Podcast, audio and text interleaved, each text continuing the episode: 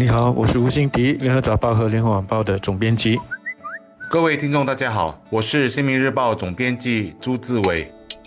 有关个人代步工具，或者更具体的说，电动踏板车是否应该全面的禁止的这个讨论，因为最近发生了一起致命的意外而升温了。活跃通勤咨询小组也向政府提交了最新一轮的建议。这些建议包括了：第一，电动大板车的用户应该至少要满十六岁；第二，他们应该先通过理论的测试，才能够允许他们在公路上骑行；第三呢，是先规定商家，比如说是那些送餐的业者，为使用电动大板车工作的这个员工购买第三方责任的保险。那么以后呢，是要所有的电动大板车的用户都需要买保险。第四，要规定用户骑行的时候不能够使用手。机，除非手机是装在器材上的。那么第五，也就是最后的，是要推出一套行为准则，指导行人如何安全的与他人和其他的这个活跃通勤的器材共用者一起来共用我们的行人道。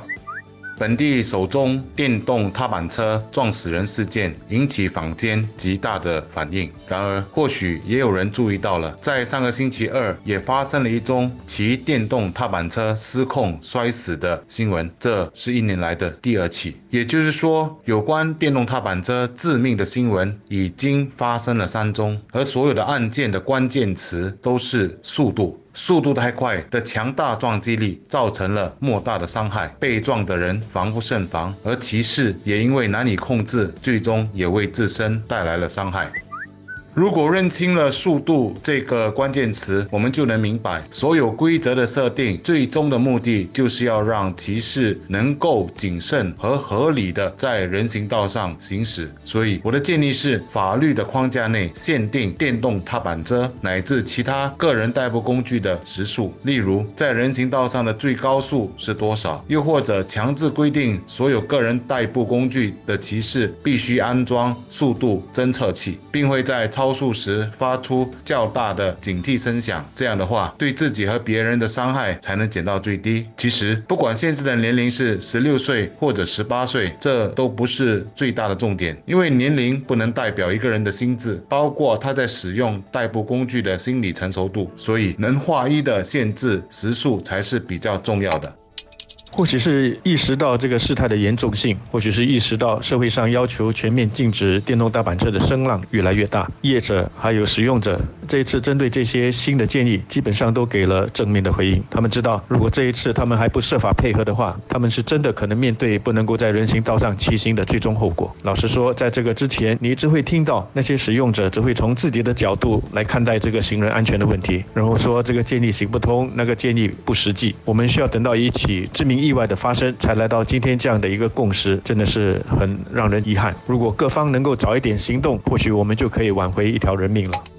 我不怕公开的说，我是不赞成全面禁止电动大板车的。我觉得电动大板车本身是一个好的工具，有问题的是使用的人以及我们现在的这个制度还有基础设施。我在空中曾经跟听众们说过，当汽车开始在当时的马路上行驶的时候，也造成不少的意外，也让当时的人不知道要怎么应对。也有声音说应该要全面禁止汽车在马路上行驶。但是事实证明，汽车有它存在的价值，但社会也就是所有的马路使用者需要做出调整和改变，包括法律。包括基础设施。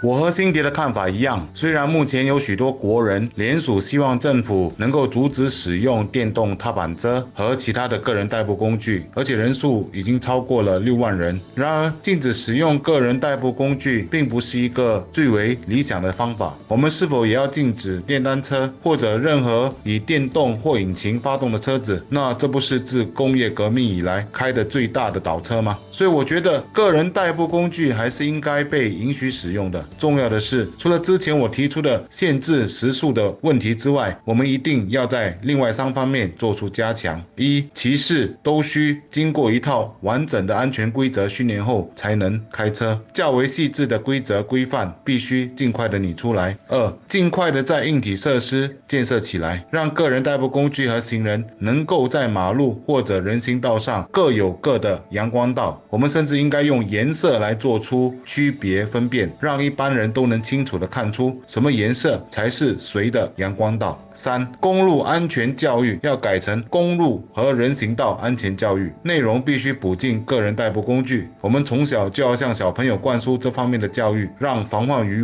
未然的意识尽快和尽早的展开。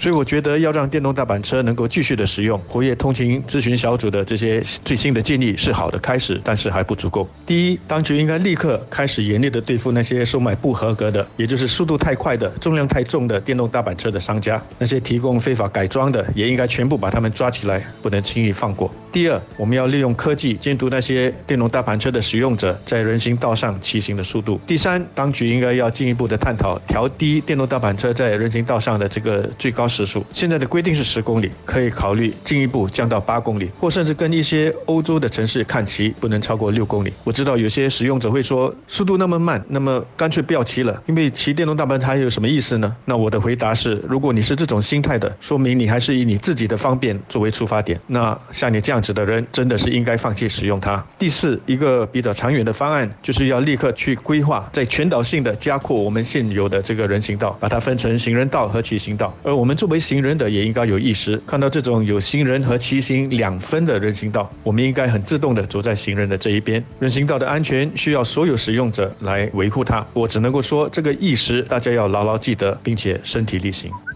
阿妈被撞死的新闻案件，还牵涉到一个别人士如何善用。公共空间的问题，就是有些人忽视了这一点，在公共空间上鲁莽行事。这其实不能以粗心或者不小心来说明，更应该是说对公共空间的认知不足，只一昧的凭着自己喜好行事，这是一种极度的自私心理。随着社会老龄化问题严重，我们对于公共空间的安全使用教育，其实也应该一直的被提醒。有关当局也还要一再的进行公众教育，让它能够成为我们。下意识里永不会被磨灭的一部分。